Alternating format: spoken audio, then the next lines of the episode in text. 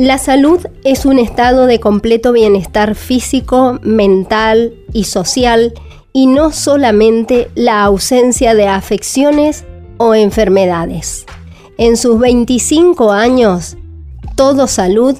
te propone este podcast donde rescatamos las principales notas de la emisión que todos los martes de 18 a 20 realizamos por AM 780 y FM 92.7 LB8 Radio Nacional Libertador. Desde la Organización Mundial de la Salud, respecto de este Día Mundial que se celebra mañana, en el contexto actual se hizo un llamamiento a las y los líderes gubernamentales para que garanticen que todas las personas tengan unas condiciones de vida y de trabajo que favorezcan la buena salud. Al mismo tiempo, se pide monitorear las desigualdades en materia de salud y garantizar que todas las personas puedan acceder a servicios de salud de calidad cuando y donde lo necesiten. La COVID-19 ha golpeado duramente a todos los países pero su impacto ha sido más acusado en las comunidades que ya eran vulnerables, que están más expuestas a la enfermedad, que tienen menos probabilidades de acceder a servicios de salud de calidad y que tienen más probabilidades de sufrir consecuencias adversas como resultado de las medidas aplicadas para contener la pandemia. Entonces, vamos a conversar a continuación con Pablo Ferrari, presidente de la Fundación Salud Inclusiva, quien nos puede acercar una mirada integral de la salud y del rol que deberían tener los estados, los gobiernos en este planteo que es el lema de este año, construir un mundo más justo y saludable.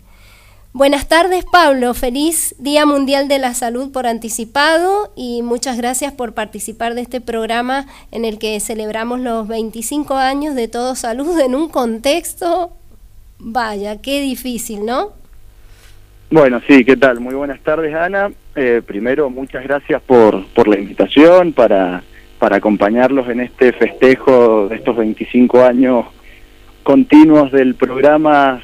en la radio mendocina y con una labor tan importante y responsable como es comunicar en, en salud, algo que, que durante esta pandemia hemos visto que no es lo frecuente y que se desinforma muchísimo con el peligro que, que condeva. ¿Y qué lema que se planteó la Organización Mundial de la Salud este año? Construir un mundo más justo y saludable donde la COVID está mostrando eh, las peores cuestiones que tienen algunos estados, ¿no? Tanto a nivel mundial como en, los ámbitos más cercanos. Sí, totalmente. Eh, el planteo de la Organización Mundial de la Salud y todo lo que pone en evidencia la pandemia, este da más de año y medio de pandemia, eh, que no ha hecho más que, más que, que poner con una crudeza sobre la mesa situaciones de injusticia eh, que son históricas, que no es que, que, la pandemia las ha, las ha traído, sino que lo único que ha hecho es poner en evidencia, a ver, digo, podemos hablar de por qué no hay producción de medicamentos o, o mejores y nuevos tratamientos, por ejemplo, para el mal del, para el mal de Chagas y otras enfermedades de la pobreza, porque no son, no son rentables a la industria farmacéutica, por ejemplo. Digo, esas injusticias me parece que, que son de larga data y que en este momento con una crudeza quizás desde hace muchos años no vista las pone las pone en evidencia y nos pega un cachetón en la cara que que nos tiene que interpelar y nos tiene que, que llevar a reflexionar. También a veces cuesta ser, por lo menos a mí en lo personal, me cuesta ser optimista. El lema de la Organización Mundial de la Salud en un contexto donde hay países como Canadá que, que han comprado y acaparado eh, dosis de vacunas muchísimas más de las que necesitan para su población y mientras hay países como Haití extremadamente pobres que, que no acceden a, la, a las vacunas, por ejemplo. Tremendo. Sí, realmente la geopolítica que, que, se presenta en el análisis de las vacunas nos muestra todo esto, que había como una especulación de que con esta pandemia íbamos a salir mejores, pero esto que vos decís, eh, estos, digamos que eh, a nivel de países es lo que pasa con las personas, quienes vienen eh, comportándose de una manera injusta, poco solidaria, eh, desde antes de la pandemia no, en general no han cambiado, han profundizado esta actitud y en materia de salud esto es dramático. Totalmente. También por otro lado, lo que propone la Organización Mundial de la Salud, acotando, digo, desde mi punto de vista, el derecho a la salud, al acceso igualitario, al acceso justo a la salud, como si la salud fuera solamente eh, la posibilidad de acceder a algún tratamiento, a lo asistencial, y mientras sigamos generando sistemas económicos, modelos de producción que lo único que hacen es generar mayores inequidades, cada vez mayores brechas entre, entre los sectores más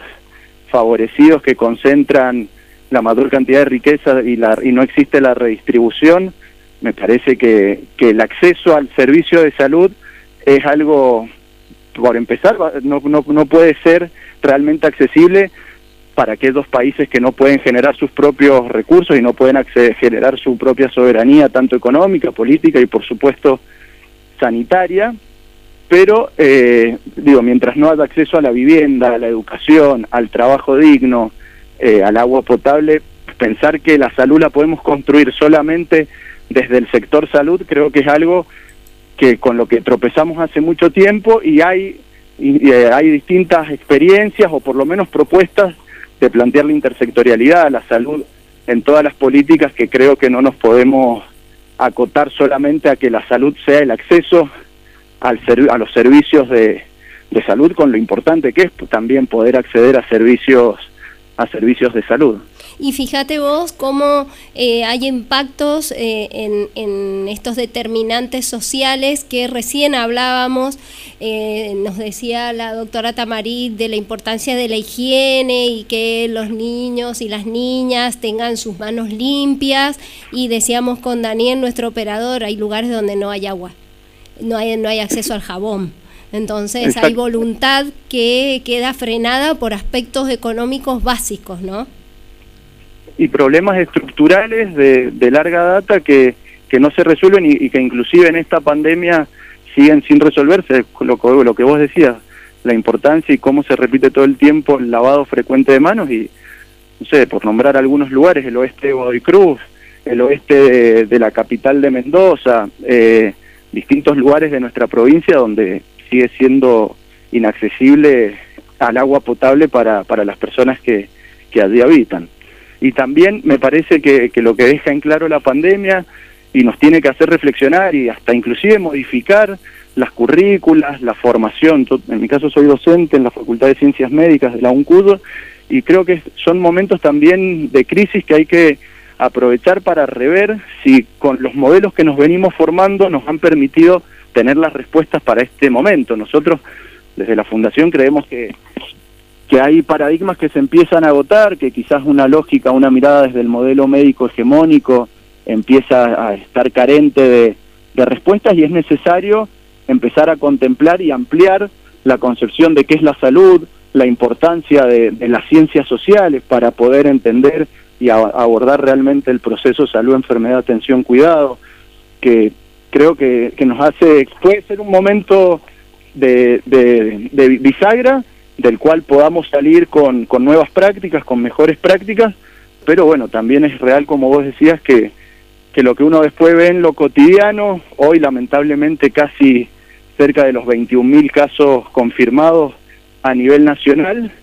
y donde no se están tomando quizás las medidas adecuadas y también un juego de, especulación política de los distintos gobiernos provinciales de pensar para no asumir ellos las responsabilidades de cuidar a la población de sus provincias y, y de cantar todo el peso en, la nación. Digo, parece que, que lamentablemente después de un año y medio hemos aprendido algunas cosas, pero, pero hay otras que, que se recrudecen y queda también a la vista el individualismo, la mediocridad y, y, el desprecio de gran parte por, por la vida, por no cuidar la vida de la población. En esto que vos estabas hablando recién de la mirada desde lo social, de lo que se viene llamando los determinantes sociales de la salud, ¿cómo ves que estamos en, en nuestra provincia fundamentalmente como para poder llevar adelante en una mínima expresión por lo menos algunos de estos aspectos que tienen que ver con el, con el lema de este año de la Organización Mundial de la Salud, en lo concreto, porque si no, viste, es como que siempre estamos haciendo diagnósticos, pero no, no sabemos eh, llevar adelante las políticas que tienen que ver con que esos diagnósticos encuentren un resultado. A todo diagnóstico debería haber un tratamiento, siempre se dice en salud, bueno, y en esto que tiene que ver con algo que involucra tantos, eh, a tantos sectores, tantos niveles, ¿por dónde? ¿Por dónde sería lo prioritario que habría que tomar? A ver, en lo provincial y después, como decíamos, da de, en, lo, provincial después de casi un poco más de un año, un año y un mes de, pandemia acá en la en la provincia y, pensando desde los determinantes sociales y la determinación social y lo que hemos podido ver nosotros a lo largo de, de este año, Creo que hay una mirada eh, sesgada, eh, claramente se imponen ciertas concepciones de clase de quienes toman las decisiones de gobierno piensan desde, desde sus realidades. Por ejemplo, nosotros desde la Fundación lo venimos planteando desde el año pasado, que no puede ser que no se haya ampliado y se haya puesto en funcionamiento la totalidad, por ejemplo, de la flota de colectivos para que el transporte público se pueda viajar como corresponde. Y uno ve que en las medidas que se toman, digo, por un lado habrá alguna especulación de ahorrarse el subsidio por, por kilómetro recorrido que pone el gobierno provincial a las empresas de, de transporte, de colectivos, pero, a ver, la mayoría de los chicos que van a escuelas públicas van en, van en colectivos, eh, y no se puede viajar en las mismas condiciones que aquel que tiene las posibilidades de ir en su auto particular y el riesgo al contagio es mayor o por ejemplo las respuestas que se vieron a lo largo del año pasado para los sectores populares y, más vulnerados y con mayor riesgo a los contagios. Solo nos pasó estar trabajando con organizaciones sociales en distintos barrios populares de la provincia de Guaymallén, de Las Heras, y veíamos que la respuesta del Estado era la presencia policial y represiva y a la vez que se cerraban los centros de salud cercanos a esa zona. Que esperamos que, ahora en lo que viene a nivel provincial no se cierren centros de atención primaria, y menos los centros de atención primaria de los barrios más populares y vulnerados, donde también desde esta mirada de la determinación social, cómo poder llevar adelante el aislamiento, eh, digo, la cuarentena cuando fue en su momento, y si es que viene alguna restricción más, más dura, que nosotros creemos que, que va a ser necesario, pero también aquellas personas que se contagian y que deben aislarse y que no están en relación de dependencia, que puedan llegar a, a tener un salario que les garantice la comensalidad y demás, y tienen que ganarse eh, ganarse el mango en el día a día para poner el plato de comida sobre la mesa, desde el gobierno provincial prácticamente no hubieron respuestas o acompañamiento. De hecho, los recursos que llegaron, la mayoría fueron nacionales, como fue el IFE en su momento, los ATP para, para aquellas empresas para que pudieran seguir pagando los salarios. Entonces, la respuesta lamentablemente fue mayor represión, mayor presencia policial y hasta una especie de militarización de los, de los barrios populares, por ejemplo. Claro. Claro. Bien, y ahora en este contexto desde la Fundación habían hecho algunas recomendaciones que no se tomaron básicamente todas, algunas cosas mínimas, pero podés eh, comentarle a nuestros oyentes algunas de ellas como para eh, que si no te lo exige el Estado, por lo menos puedas tomarlo como requerimiento para evitar eh, mayores contagios? Sí, bueno, justo en base a la reunión que, se dio, que se dio ayer entre el gobernador y los intendentes e intendentas de la, de la provincia, hicimos algunas sugerencias nosotros, que de paso no está mal recordar que la primera acción que hicimos nosotros desde nuestra fundación el 19 de marzo del año pasado, el mismo día que se establecía el, el ASPO, la, comúnmente llamada cuarentena, lo primero que hicimos fue presentar una nota poniéndonos a disposición del gobierno provincial para poder aportar desde lo técnico, desde lo sanitario, sin obtener mayores respuestas. Y lo que planteábamos como medidas para ir tomando era algunas de las que se adoptaron, como esto de restringir el, la circulación en, los horarios nocturnos, que los bares y restaurantes vuelvan a, funcionar al 50%, un rol sumamente activo de, los municipios en la fiscalización de que se cumpla ese 50% de ocupación y que se cumplan las medidas de distanciamiento, uso de tapabocas, eh,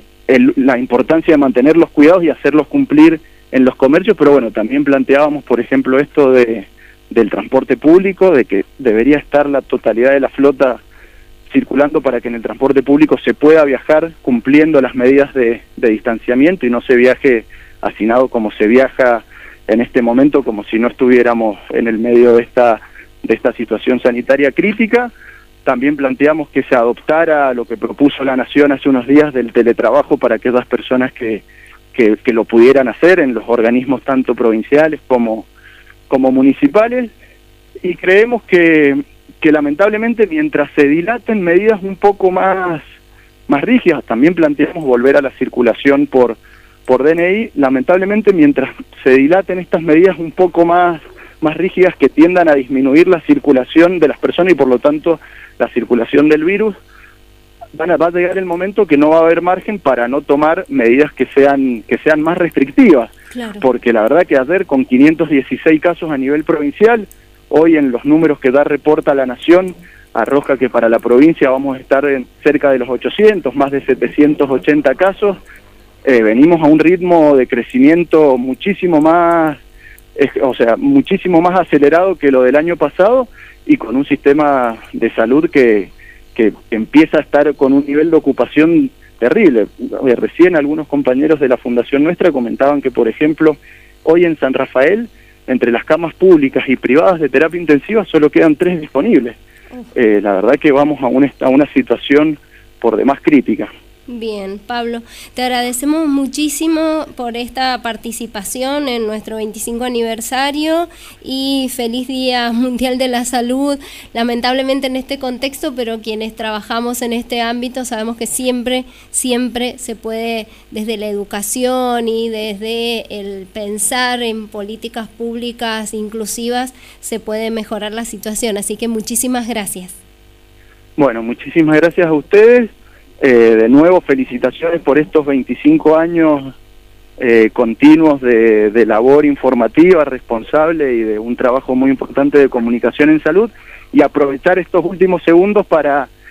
para comentar que este próximo jueves, desde nuestra fundación, en conjunto con la Universidad Nacional de, de José Cepaz, lanzamos una diplomatura en salud colectiva latinoamericana justamente con esta intención de empezar a generar masa crítica y, y brindar herramientas que, que permitan por lo menos interpretar, interpelar la realidad con la intención de, de seguir transformándola y la importancia de,